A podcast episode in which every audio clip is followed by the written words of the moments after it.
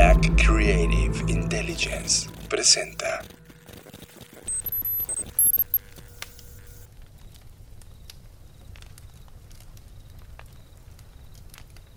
Y aquí estamos, temporada 6.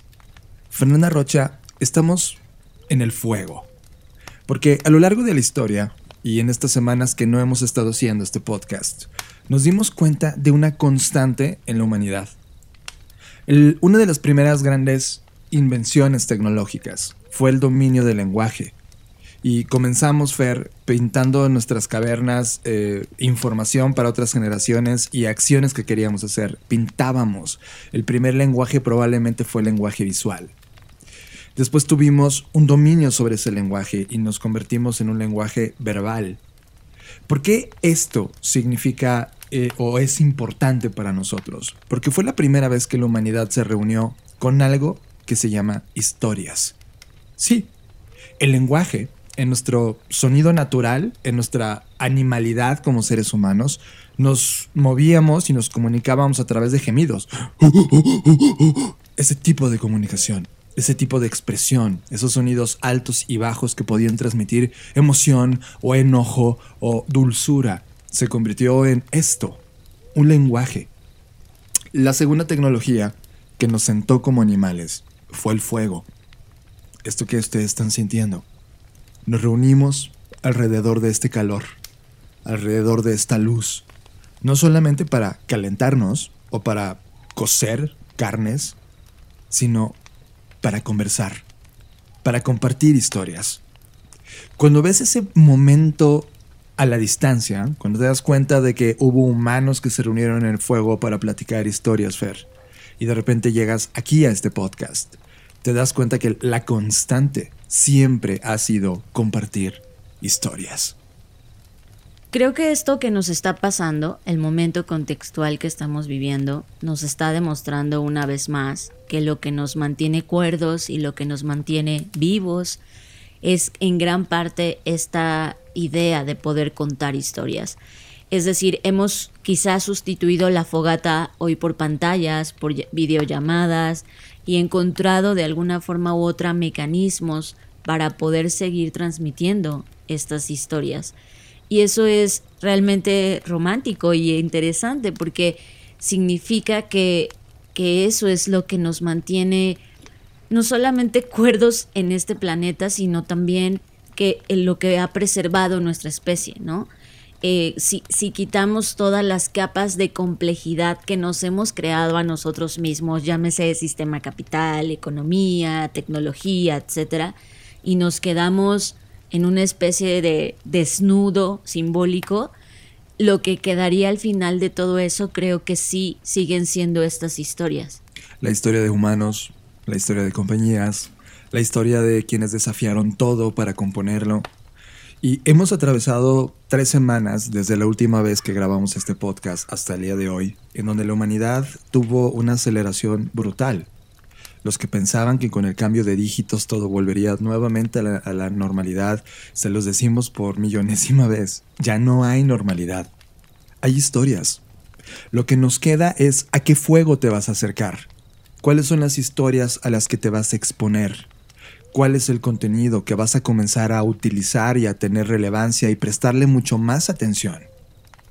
A lo largo de este tiempo, cuando en esas tres semanas tuvimos oportunidad de parar y verlo todo como en zoom out y entender la dinámica de las cosas, verla desde otra perspectiva, nos dimos cuenta que el juego de lo que se trata este mundo es contar las mejores historias, compartir las mejores historias. Y, no lo estoy hablando solamente desde el punto de vista empresarial, como Netflix diría, yo cuento historias. Sí, perfecto, lo lograste. Lograste la esencia de la humanidad encapsularla en un modelo de negocio. Pero lo mismo es tu historia. La, información que le transmites a la gente que está en ese momento en tu casa. Esa es la historia de tu familia. Sí, porque creo que cuando nos referimos a historias es importante remarcar que no solo nos estamos refiriendo a la industria de las historias, es decir, a Disney, a Netflix y a todos estos grandes jugadores, ¿no? Sino nos estamos refiriendo a las historias que, como bien mencionaba John, nos contamos todos los días. Esa conversación interna que tienes contigo mismo, las palabras que te repites, estas cosas, ¿cuáles son? ¿Cuál es ese diálogo que tienes contigo, con los demás? Qué historias te estás contando respecto a lo que está pasando en el mundo, respecto a lo que pasa en tu compañía, porque las palabras son tan poderosas y, pueden contar esas historias que puedes terminar creyendo la historia y construyendo la historia, ¿no? Y por eso es muy importante, porque no, no, no nos damos cuenta que todo aquello que sale de nuestra imaginación, de nuestra boca, mediante las palabras y el lenguaje, al final del día se termina convirtiendo en realidad. Y en este podcast no haremos otra cosa más que contarte las mejores historias.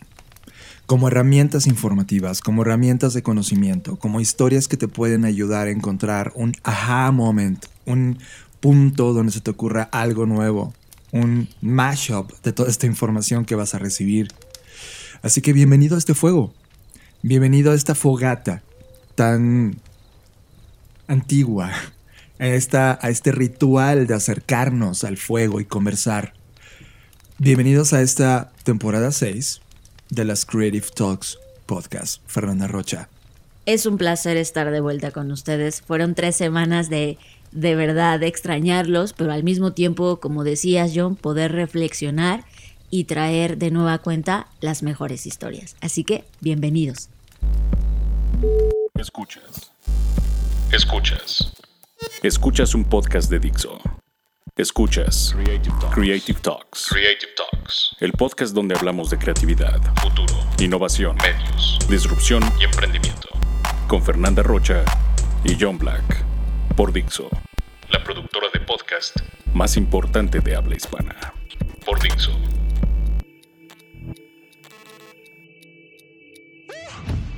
Como ya lo dijimos, bienvenidos a las Creative Talks Podcast. Yo soy John Black y bienvenidos a este podcast que habla de innovación, diseño, tecnología, nuevos negocios, futuro y como ya se las había presentado, pero me encanta decirlo, Fernanda Rocha, bienvenida al podcast. Bienvenidos a todos, estoy muy contenta. Algo que faltó que mencionar es, que este podcast habla de creatividad, por eso su nombre de Creative Talks. Así que si es la primera vez que nos estás escuchando, bienvenido. Y si ya llevas rato con nosotros, pues bienvenido también. Es un placer. Y vamos a comenzar justo hablando de este tema de las historias con una gran noticia. O sea, este podcast lo vamos a dedicar también a compartir con ustedes qué pasó estas tres semanas, en dónde anduvimos.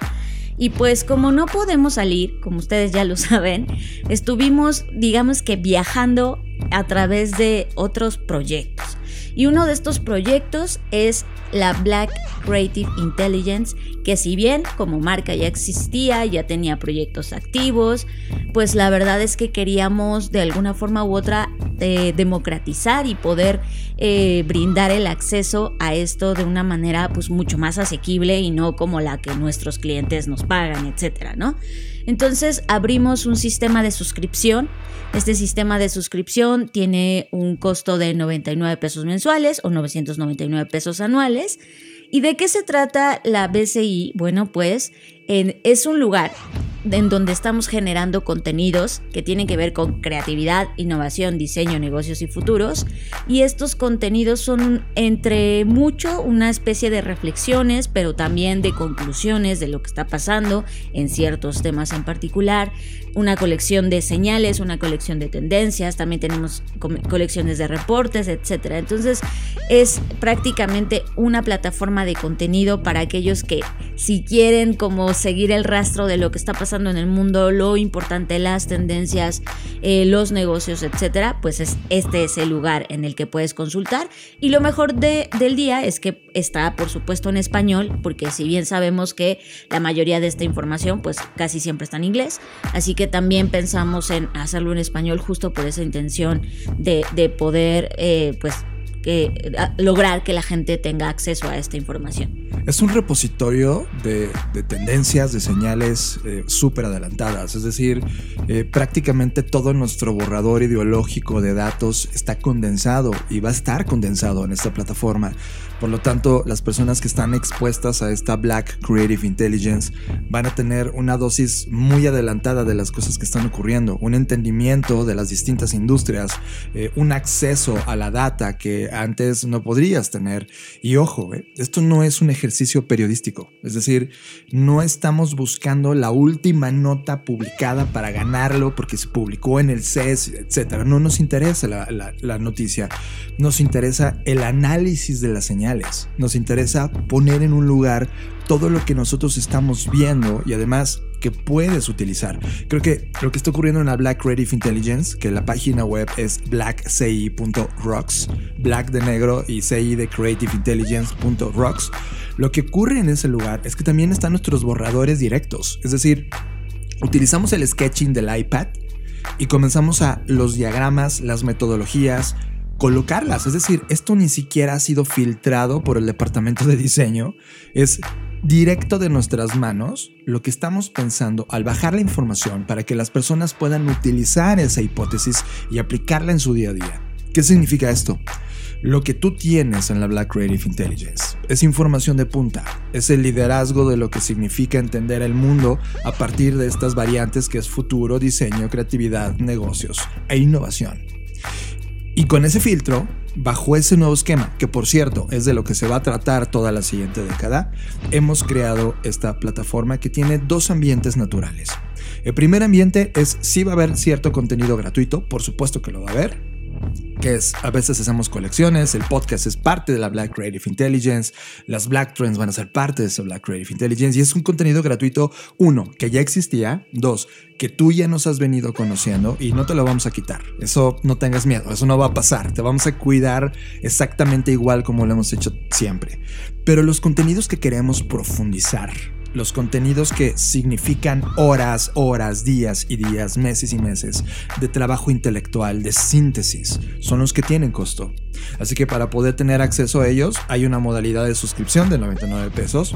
También algunas personas están comenzando a pagar eh, sus artículos únicos. Es como, ay, este artículo me interesa, no me interesa suscribirme, pero me interesó este artículo. Puedes pagar por un artículo, lo cual es un nuevo modelo en los modelos de negocio de los medios de comunicación y evidentemente pagar tu anualidad.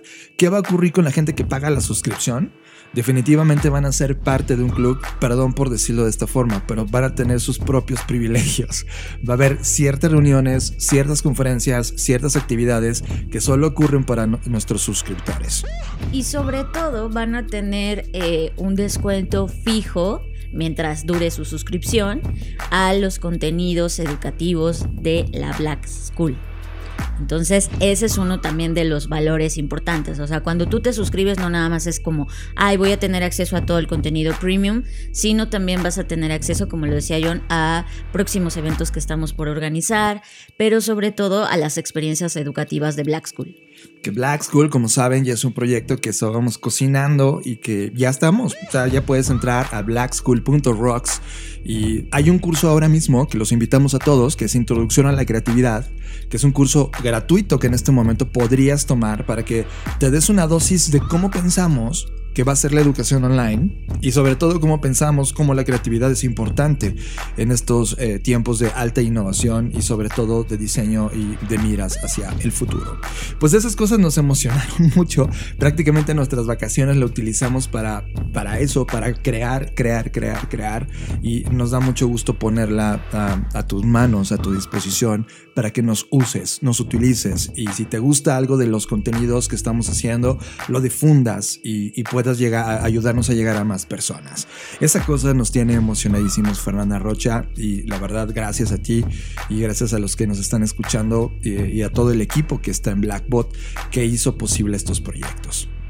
Tema de la semana. Este es el tema que nos robó totalmente la atención. Tema de la semana. Fernanda Rocha, en estos 10 días, 15 días de inicio del 2021, en esta línea del tiempo donde estamos parados, pues han ocurrido más cosas que en muchos años en la historia de la humanidad. Nunca habíamos pensado que el Capitolio norteamericano iba a tener esta postal y esta discusión política, y tampoco pensamos que las personas iban a preocuparse por un cambio de políticas de o una plataforma de envío de mensajes como WhatsApp todos los medios prácticamente están hablando de esto. Y creo que la lectura a profundidad, que es lo que vamos a hacer en los siguientes minutos, es lo que deberías tomar en cuenta. Primer tema. No es el cambio de políticas de WhatsApp, no es el, uy, me están viendo. A ver, noticia importante. Todas las plataformas que usamos, todas, incluido este podcast, te lee Sabemos data de ti, sabemos cuántas reproducciones, qué dispositivo, en dónde estás. Imagínate los dueños de las plataformas. O sea, Google sabe todo de ti. Ahora, primer cosa que necesitamos limpiar. No son personas que están pegados a una pantalla leyendo tu información, son algoritmos. Esta industria algorítmica, esta realidad algorítmica, lo que hace es extraer data, extraer insights que son puestos a disposición de otras compañías que a su vez leemos esa data, eso sí son humanos, para poder crear hipótesis de llegar a personas puntuales para ofrecerles nuestros productos y servicios a través de una disciplina que se llama marketing. ¿Ok? Básicamente toda la industria está hecho así. Ahora, ¿qué otros usos de la data se le puede hacer? Muchos más análisis eh, etnográficos o etnográficos, por ejemplo, que es uno de los servicios que, por ejemplo, ofrecemos dentro de Blackbot. Y, por supuesto, alguien que tenga eh, intenciones maliciosas podría utilizar mal esa información y esa data para fines totalmente eh, maliciosos, como realidades inexistentes, la posverdad, etc. La discusión de fondo es la cultura digital que tienes, la conciencia que tienes al utilizar tus plataformas y qué haces dentro de estas plataformas. Toda la gente se escandalizó diciendo, no, me voy de WhatsApp y me meto a Telegram. Y eso, eso no lo cambia nada. ¿Sabes cómo se me hizo? O sea, si esto fuera las relaciones personales, es como cuando te alguien te engañaba y tú ya lo sabías, pero te hacías como que loco y de repente llega alguien y te dice, no, aquí están las pruebas de que esta persona te está engañando y te escandalizas, ¿no? Aunque tú ya lo sabías. Eso se me hace que es lo que pasó con WhatsApp. Es como, ya lo sabías. O sea, ya lo sabemos, de alguna forma ya lo sabemos, pero nos escandaliza que sea tan abierto WhatsApp diciéndote sí, sí te robó esta información o sí tengo esta información tuya. Entonces, e, estoy totalmente de acuerdo con lo que mencionas sobre tenemos que estar muy conscientes que si nos fugamos a Telegram o a Signal o a donde sea que nos queramos ir, uno, no, vamos, no va a haber la masa crítica que hay en WhatsApp, eso es real. Dos, no vas a, a poder escapar o sea, se escucha horrible, pero es, puedes correr, pero no ocultarte de, de, esto, porque ya estamos en ese punto. Entonces, más bien lo que te queda es estar consciente de, ok, si WhatsApp está utilizando mis datos, pues entonces, ¿qué data comparto? ¿No? E, ese es el punto. O sea, si inevitablemente lo tienes que usar por temas de chamba, bueno, pues chamba es chamba y, ya sabes que lo vas a usar para trabajar, pero igual y para mandarte este, mensajes con tu familia, usas, no sé, es una tontería, pero igual puede ser una opción, vuelves al SMS, ¿no? es que es, más bien pensar cuáles son las opciones en este gran buffet de, oferta que tenemos y seleccionar qué es lo que vamos a, a tener o a descargar o a compartir y esa es realmente la base de la cultura digital. Dentro de esta fotografía, y estoy totalmente de acuerdo contigo, este cambio de WhatsApp se convirtió en el nuevo papel. Es como cuando la gente buscó papel por culpa del coronavirus y es un, un comportamiento errático de la humanidad en términos masivos. Para entender esta foto necesitamos entender tres círculos. El primer círculo es la compañía, es decir, WhatsApp, de quién es la compañía, quién la fundó, en dónde está, qué hace con tu data. La segunda, los usuarios, es ya que tienen esta aplicación, ¿cómo lo están usando? Por ejemplo, OnlyFans, ¿no? Hablemos de OnlyFans. OnlyFans comenzó con una idea interesante de que alguien podría a través de Internet eh, utilizar el video para enseñar cosas. Y la gente comenzó a utilizar OnlyFans para hacer temas sexuales. Los creadores de OnlyFans dijeron, ok, está bien, ganamos mucho más dinero de esto, no me voy a quejar. Pero los que estaban enseñando cosas didácticas tuvieron que emigrar a otra plataforma. Es decir, los usuarios utilizaron la plataforma de una manera distinta probablemente a como fue diseñada. El Internet mismo fue así, el Internet mismo está siendo así. Y el tercer círculo es la legislación. Cuando tienes estos tres círculos, la compañía, los usuarios y la legislación, finalmente, y eso sí lo celebro, estamos hablando de cultura digital. Así como estamos hablando del uso de las redes sociales, que by the way nos tardó más de 20 años llevar esto a la mesa de todas las familias. O sea, nos tardamos 20 años en escandalizarnos sobre nuestros datos. Hace un año, exactamente, Fer, en el FBS, en el Future Business and Strategy que estábamos haciendo en la Ciudad de México, en el fatídico 2020, eh, hablábamos sobre que la conversación de la década se iba a tratar evidentemente de quién y cómo íbamos a administrar nuestra privacidad y datos. Y en este 2021 inicia este tema. Mi consejo de todo esto es, ahora que tienes conciencia de que ya te espantaste de que WhatsApp está viendo tus datos, primera noticia que tienes que comerte, todos miramos tus datos, ¿ok? Segundo, ya que lo sabes, aprende más de las compañías, aprende más de tu comportamiento y aprende más de las legislaciones. Solo en esa, en esa triada vamos a poder dar salto a un mejor Internet, porque esto no tiene que ver solamente con WhatsApp y Facebook. Tiene que ver cómo nos hemos comportado como sociedad en estos últimos 20 años dentro de esta plataforma magnífica llamada Internet. ¿Te acuerdas cómo iniciamos el podcast en esta en este fuego reunidos en estas conversaciones. Ok, la conversación de la humanidad ahora mismo a través de Internet está siendo muy deficiente de cara al potencial de esa conversación. Es decir, estamos utilizando Internet de manera superficial en lugar de utilizarla como un mecanismo de empoderamiento en todas nuestras actividades personales y de negocio. Ahí está el punto. Me interesa mucho esta conversación, Fer, porque es el inicio, es la puerta de entrada a una curva de maduración. Probablemente para 2030 tengamos otro Internet. Es más, ya se está diseñando. Los creadores de Internet, del Internet que tenemos hoy, están trabajando en una segunda versión de Internet, en donde este tipo de aprendizajes, este tipo de plataformas, las superemos y nos llevemos a otro tipo de conversación. Al final, quiero traer solamente una, una frase que viene en un libro que a mí realmente me encanta y que definitivamente me movió el año pasado y que alguna vez reseñamos en este podcast. Se llama El enemigo conoce el sistema, que lo escribió Marta Ferrano, que, es una, que es una eh, periodista, analista eh, española, fascinante libro, y dice, la vigilancia es un problema global, así como la pobreza, la educación o el cambio climático. En ese orden de importancia está metido esto que acaba de pasar con WhatsApp, pero la conversación no es a nivel superficial sobre WhatsApp, es sobre Internet completo. Facebook tiene, lo acabo de mirar, hoy en julio de, 2019, tiene 2.380 eh, millones de usuarios. Es un tercio de la población mundial. Y a mí me gusta pensar que si fuera un sindicato de trabajadores habría acabado con el capitalismo que si fuesen, eh, no sé, o sea, claramente si fuera un país sería el imperio más grande de la historia mm, del mundo, ¿no? Eh, si fuese una herramienta para la revolución, habría ganado la revolución, pero Facebook no es ninguna de esas cosas. Facebook es una plataforma publicitaria cuyo modelo de negocio se basa en la extracción masiva y deliberada de los datos de sus usuarios para la construcción y optimización de algoritmos predictivos de inteligencia artificial que son capaces de identificarnos, de encontrarnos en la multitud, de saber quiénes somos, de intuir lo que estamos pensando y de aprender a persuadirnos de que hagamos otra cosa. Y Facebook ni siquiera es eh, la plataforma digital, eh, la plataforma de publicidad más grande del mundo. De hecho, de las 10 empresas más valiosas del mundo, eh, 8 son empresas tecnológicas y 5 son empresas que compiten por el mercado por dominar el mercado mundial de algoritmos predictivos de inteligencia artificial. Y gracias a esos algoritmos, esas empresas lo saben todo sobre nosotros y nosotros no sabemos nada de ellas.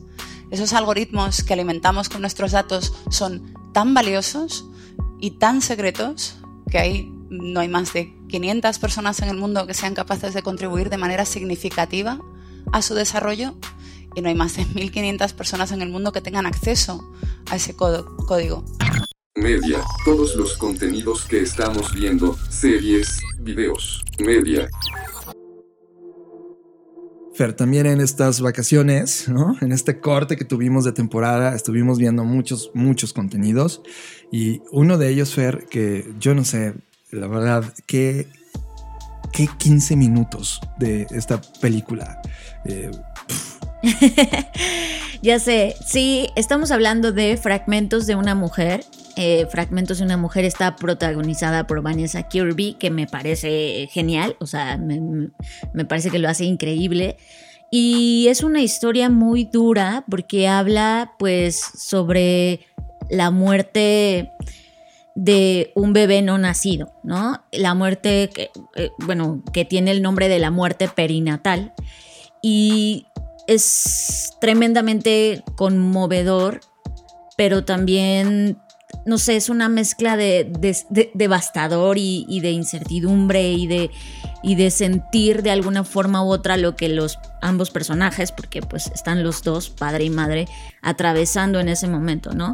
Y, y este, digo yo al final del día quizás todavía estoy ajena a ese sentimiento, por, puesto que no, no tengo hijos ni he estado en esa situación pero aún con todo y eso, no te sientes exento, ¿no? Y sobre todo, o sea, también tiene que ver la edad, ¿no? Si ves esto a lo mejor a los 17 dices, ah", pero estando en la edad en la que yo estoy, donde posiblemente estás tomando la decisión de ser o no padre o madre, pues sí te conmueve, ¿no? Es, es algo muy instintivo. Y además, a mí en lo personal me trajo recuerdos sobre, yo sí tuve amigas cercanas que perdieron a sus bebés, entonces como que logré de alguna forma u otra entender esas historias desde otra perspectiva, en donde no solamente el dolor que esto provoca, sino como esta desconexión, como este mecanismo de defensa que tenemos los seres humanos contra el dolor. Y eso también me pareció muy interesante en cómo logran explorar esto, ¿no? Y, tanto las visiones de femenina y masculina atravesando esta historia. Es, es una película increíble, o sea, la verdad es que sí vale la pena verla. Eh, eh, es, es, es, es, no sé cómo decirlo, o sea, es, es sencilla en, el sentido de que los, no son tanto los diálogos, eh, es más el lenguaje visual de lo que está pasando, de la actuación misma de las personas involucradas es, es desgarradora, es, es, desgarradora, esa sería la palabra. Y si quieren tener ahí un rato de, de desconcierto e incertidumbre, bueno, creo que esta es una buena opción.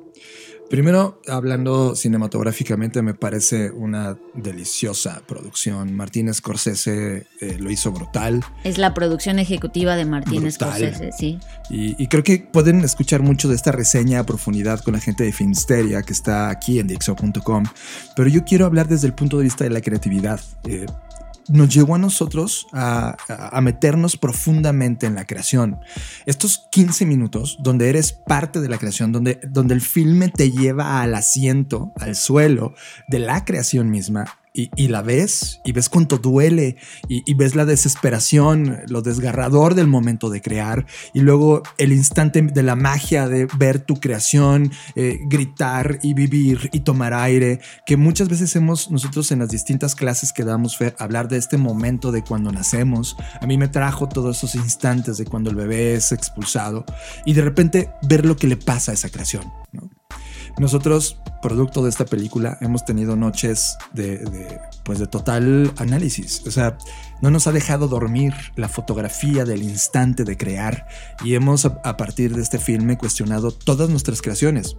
Porque si bien esta, este, esta película habla de la vida misma de la humanidad, del nacimiento de un ser humano, y de lo que significa ese ser humano para ese par de humanos y su contexto, cuando haces la analogía a tu proyecto, a la cosa que tú haces todos los días, a lo que te dedicas todos los días, a, crear pan. Por cierto, muchas gracias por el pan delicioso que nos enviaron. Wow. O a lo que haces todos los días profesionalmente, es exactamente el mismo acontecimiento. Es exactamente el mismo desgarre, la misma emoción, la misma carga psicológica. Cada vez que creas algo, se sufre, se goza de la misma manera. Y la pregunta que nos hacemos Fer y yo es, ¿Qué creaciones estamos dispuestos a abrazar por el resto de nuestras vidas? a ese nivel de profundidad. Cual sea la respuesta. O sea, Blackbot para nosotros es una de esas creaciones, es uno de estos hijos que nos duelen, que amamos, que sufrimos y nos desgarramos. Y la pregunta es, ¿hasta dónde queremos llevar esta creación? ¿Hasta dónde la creación nos controla a nosotros mismos? ¿O hasta dónde nosotros nos dejamos controlar o asumimos el control de la creación? Y eso en un proyecto tan, tan, tan loco como Blackbot o una vida misma, tener un hijo o no abrazar a alguien, adoptar un perrito, etcétera. La creación. Creo que este filme, Fer, a mí me llevó a las entrañas de mi mente para poder conectar cosas y tener conversaciones que, que son incómodas. Es como de, a ver, ¿queremos un hijo o no? ¿No? E-, ese tipo de conversaciones a través de los ojos de la creación. Y recuerden lo que hablamos desde el segundo cero de este podcast. Todo se trata de una historia que vamos narrando.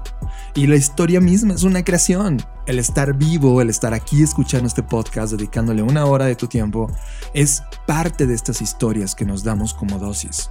Y esta película después de haberla sufrido los primeros 15 minutos, después de respirar a la misma velocidad del parto, me provocó toda esta guerra intelectual que hoy estoy compartiéndoles y espero que ustedes tengan una conclusión tan exquisita como la que hemos tenido estos días.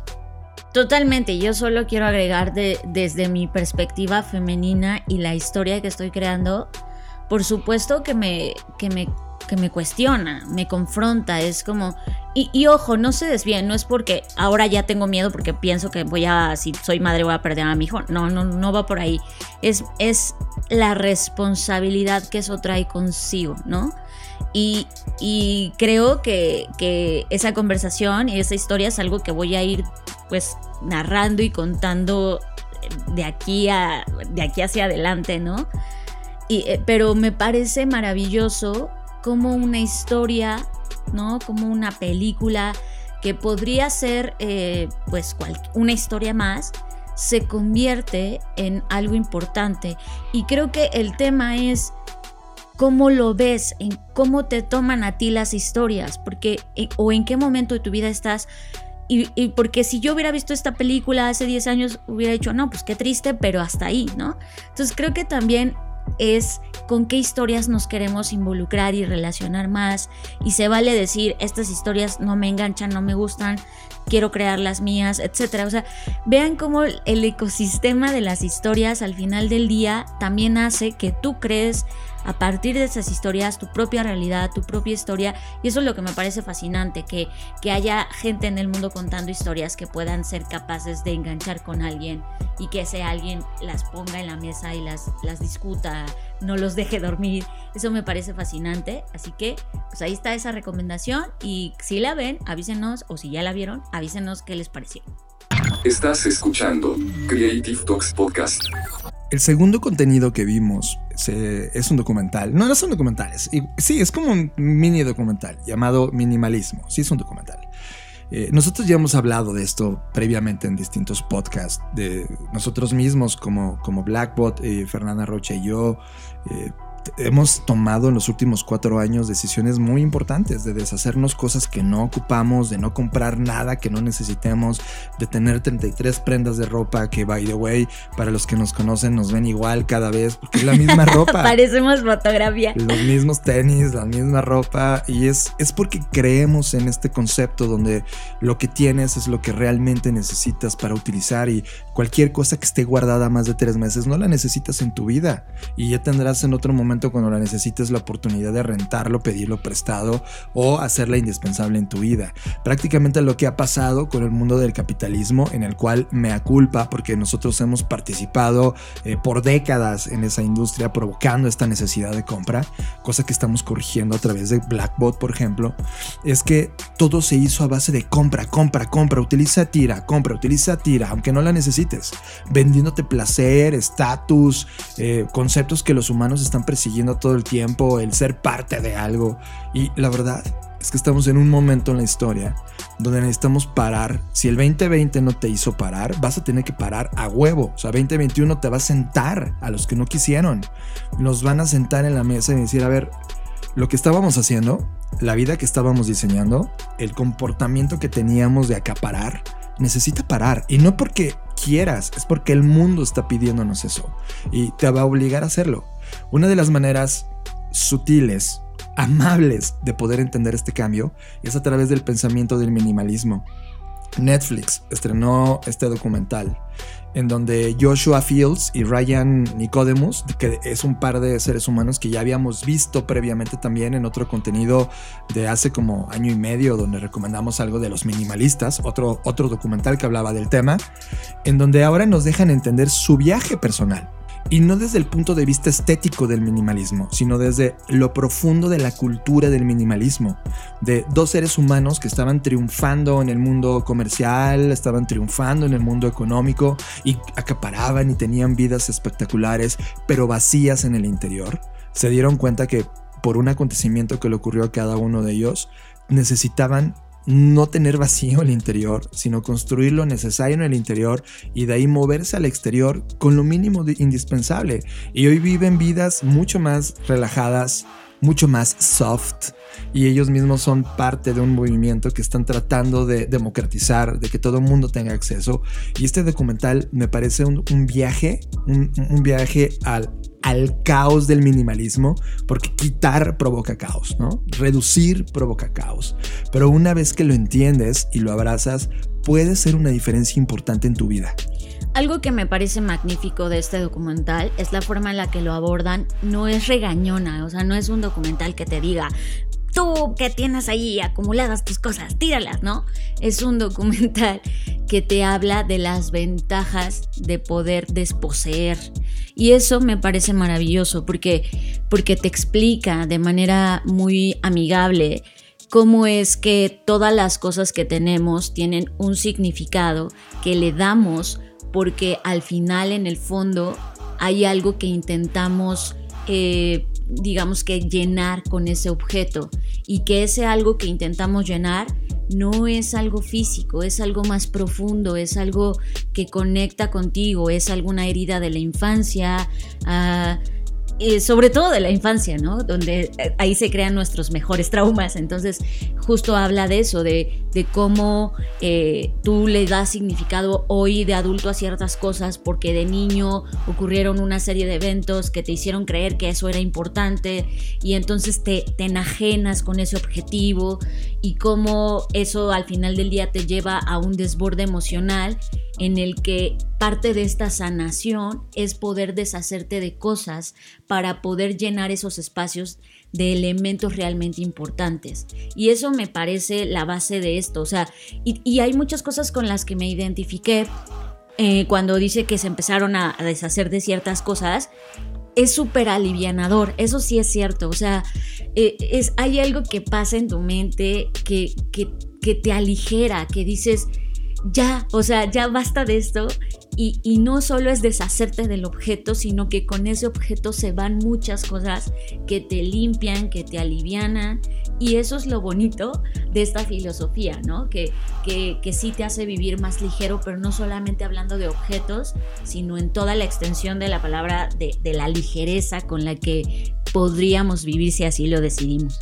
Totalmente de acuerdo, Fer. Y de hecho, una, una de las cosas que amo, ¿no? en este momento, de hecho la estoy sosteniendo en mis manos en este momento, es una taza.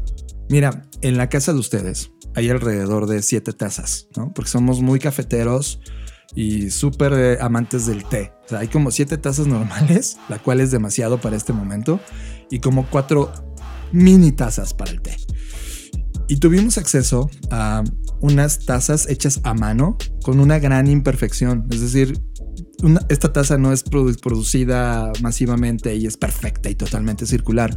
Esta taza tiene imperfecciones. De hecho, tuvimos que reparar, una de ellas. O sea, goteaba. y la razón es porque que goteaba es porque al momento de cocerla al horno, el barro negro no logró cerrar toda la porosidad de la naturaleza misma del barro negro y tenía ciertas filtraciones. El hecho de sentarte, repararlo y disfrutar al tacto este tipo de materiales creados nos llenó y hoy no necesitamos otra taza.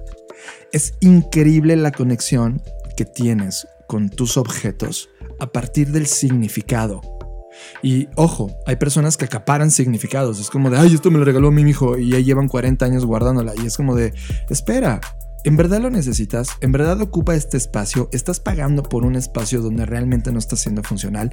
Creo que en este arranque de 2021, en esta línea de tiempo en la cual estamos compartiendo, estas preguntas deberían estar más presentes en tu vida. ¿Es necesito esto? ¿Realmente significa algo para mí más allá de un recuerdo que puedo guardar en mi cabeza o le puedo tomar una foto y guardarla en mi computadora o publicarla en mis redes sociales?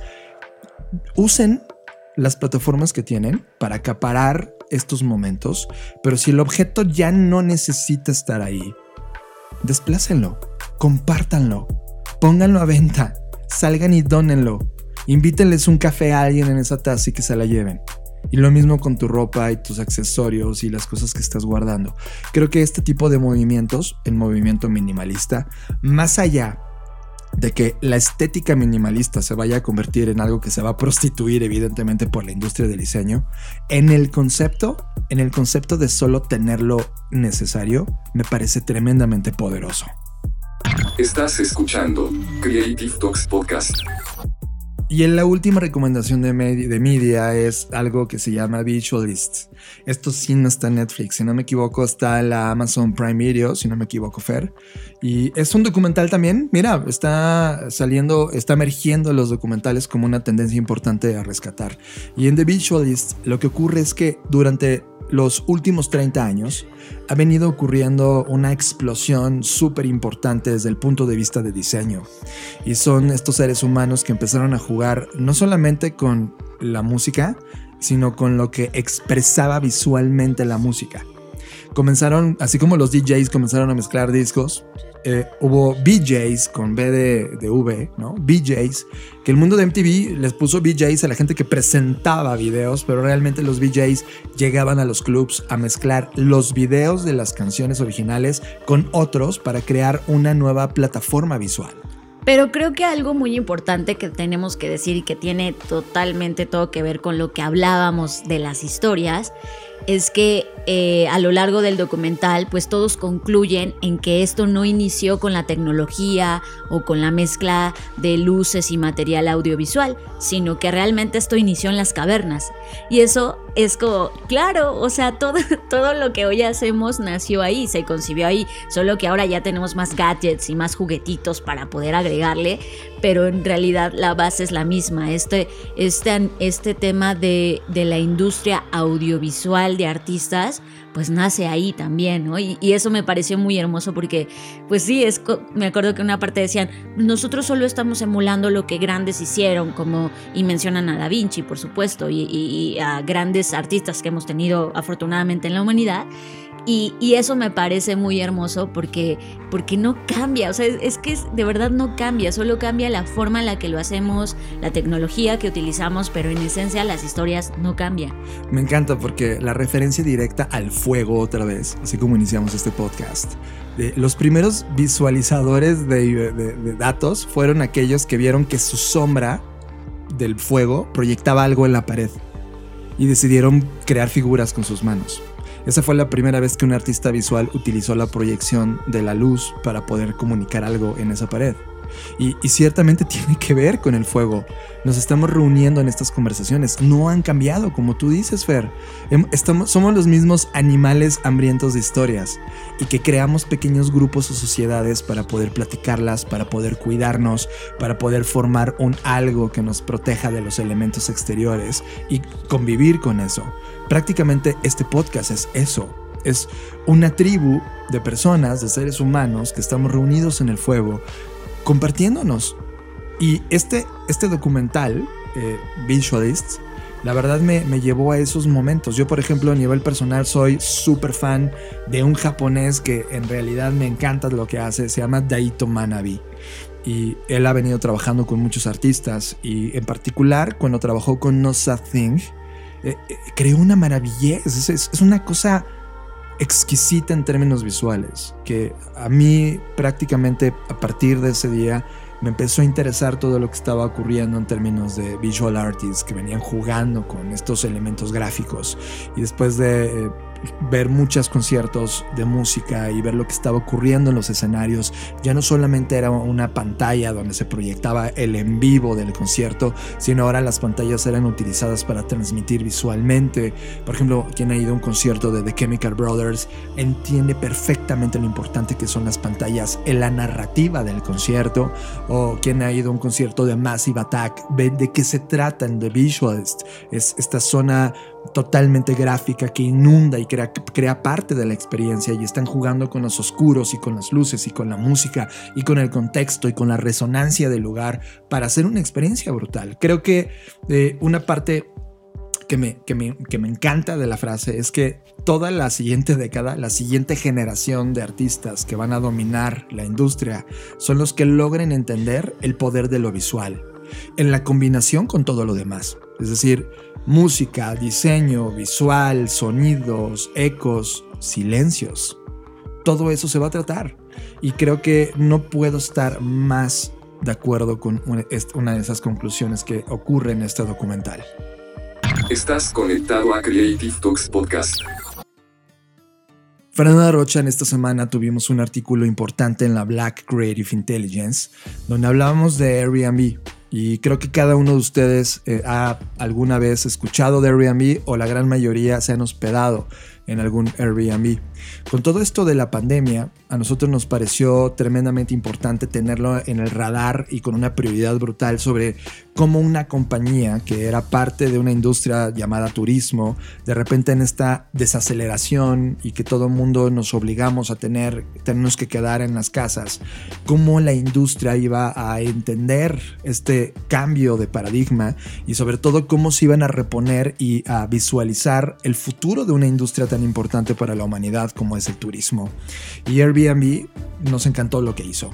Ciertamente económicamente fue desastroso. En el artículo ponemos el tamaño del desastre, pero prácticamente hay caídas de entre 60 y el 80% de toda la actividad en Airbnb y en el turismo internacional, eh, viajes y aviones y todo metido en medio.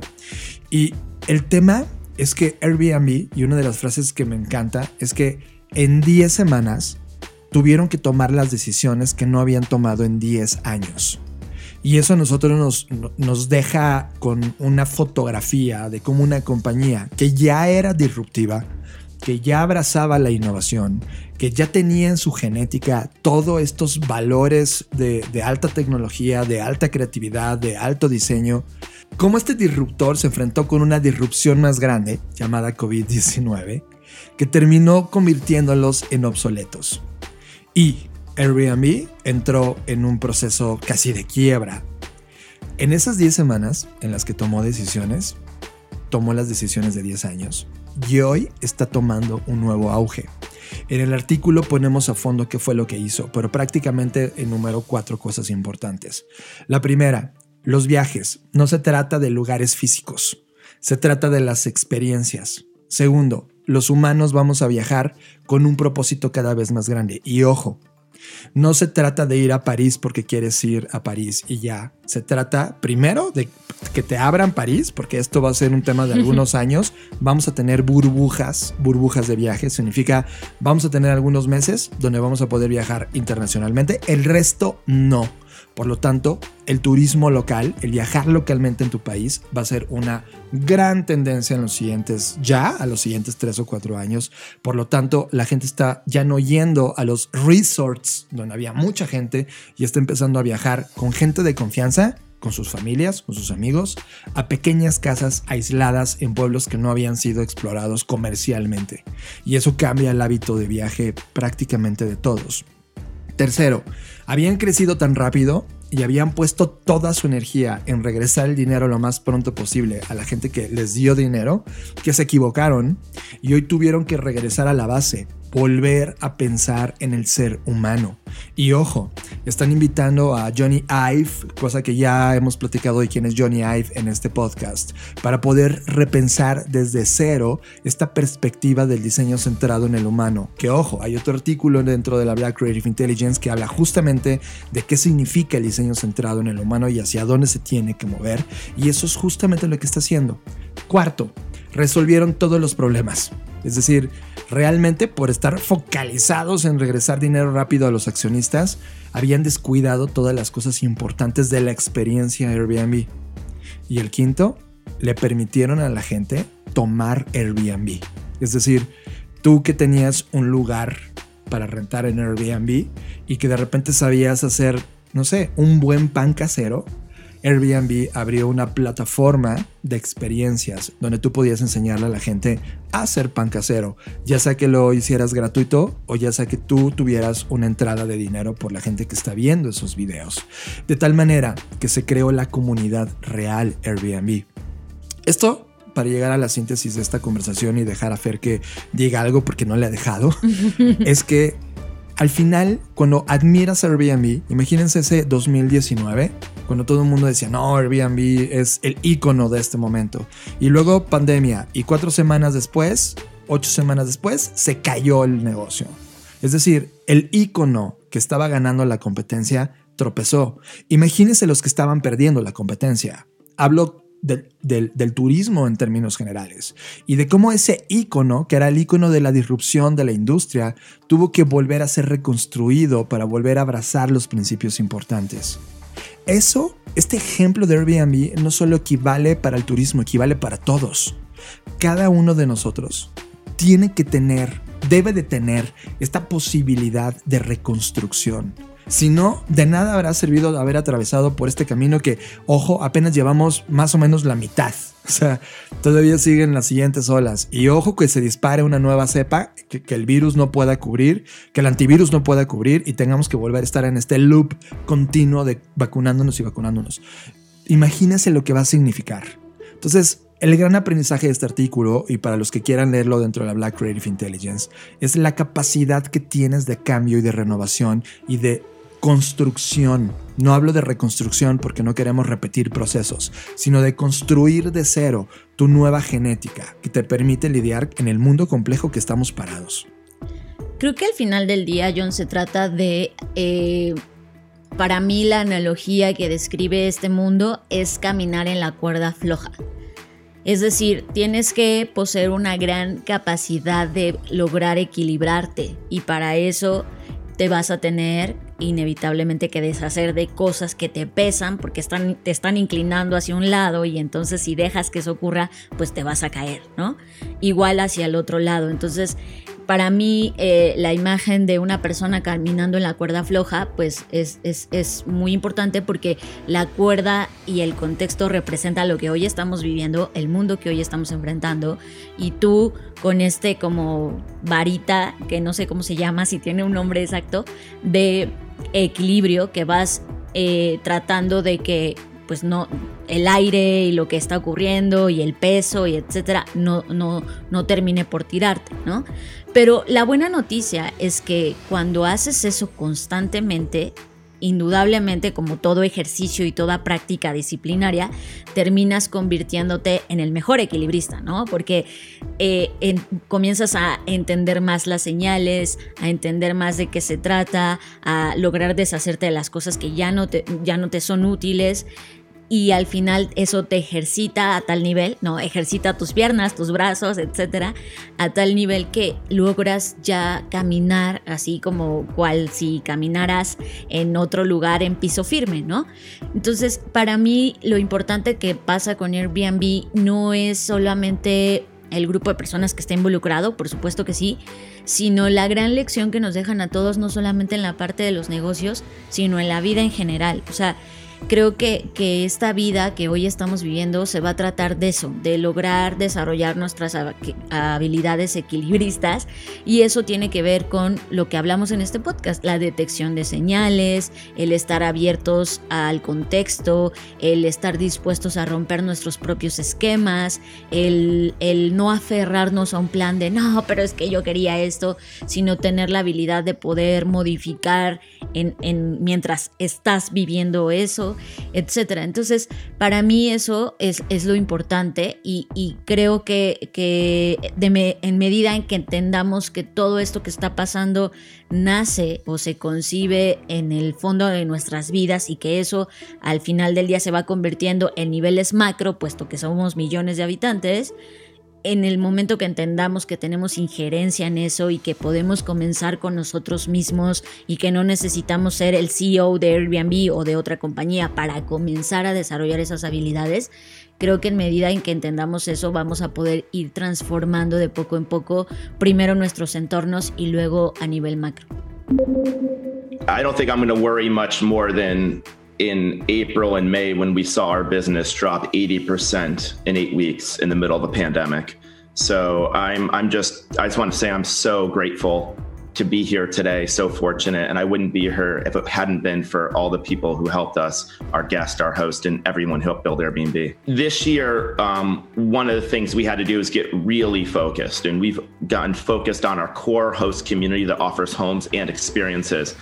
And, you know, when the world is ready to travel again, we will be ready. And so we are focused on making sure that our hosts are ready to welcome guests when they're ready to leave their houses and it's safe to do so.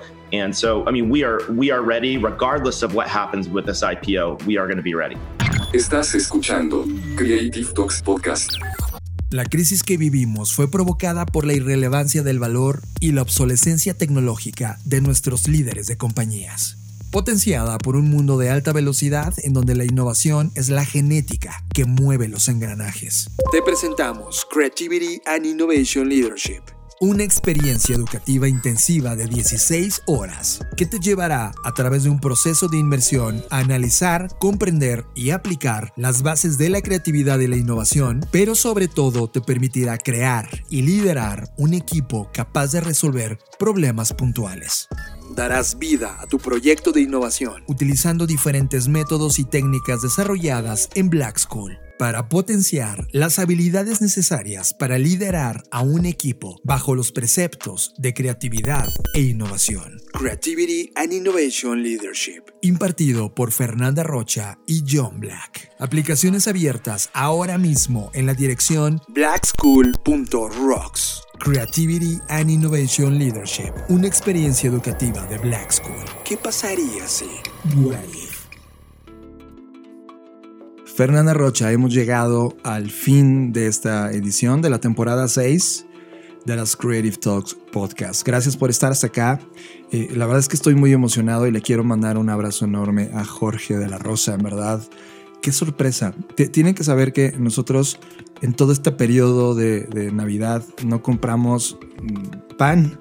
Somos amantes del pan. De hecho, moríamos por una rosca, ¿no?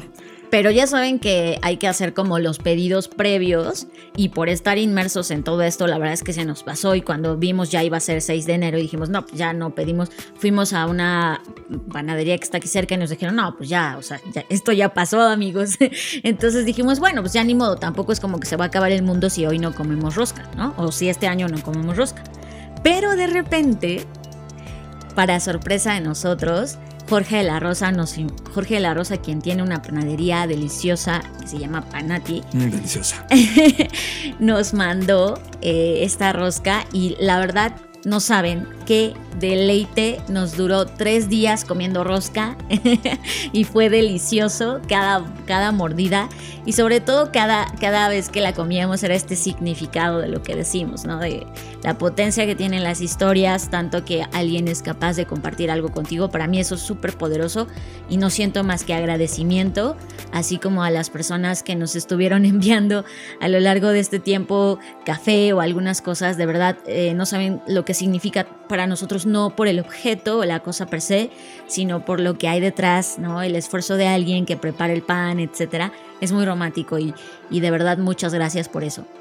Y también a Luis Armando Jiménez Bravo, que nos trajo café también para el final de año. Qué, qué, delicia. Imagínense esa combinación de esta mordida que le dábamos a la rosca. Y no es por adular, en verdad, ha sido la mejor rosca que he comido jamás. Gracias por eso y gracias por la exquisita postura que tienes, Jorge.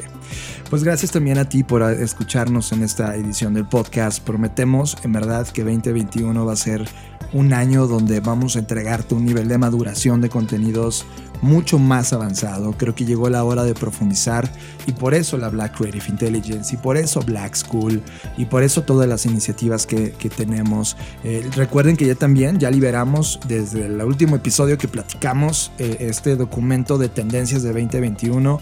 Por favor, descárgalo, está en nuestro sitio. Si, si, si te sirve, descárgalo, está a tu disposición para que hagas lo que quieras con él. O métete a la Black Creative Intelligence, ese artículo está libre, no, no tiene costo, donde una colección de todos los documentos de tendencias más importantes que se publicaron en el mundo y ahí podrías tener de un solo golpe todas las descargas de todo lo que ha, lo que ha pasado. Yo soy John Black. Recuerden que pueden encontrarme en arroba Jonathan Álvarez, tanto en Twitter como en Instagram. Yo soy Fernanda Rocha. A mí me pueden encontrar como arroba Fernanda Roche, tanto en Twitter como en Instagram también. Y a Blackbot lo pueden encontrar como Blackbot Rocks, a Black School como Soy Black School y ahí estamos en contacto. Y como siempre, nos vemos en el futuro. Dixo presentó. Dixo presentó Creative Talks. El podcast en donde hablamos de creatividad, innovación, medios, disrupción y emprendimiento. Con Fernanda Rocha y John Black por Dixo, la productora de podcast más importante de habla hispana. Nos escuchamos en el futuro.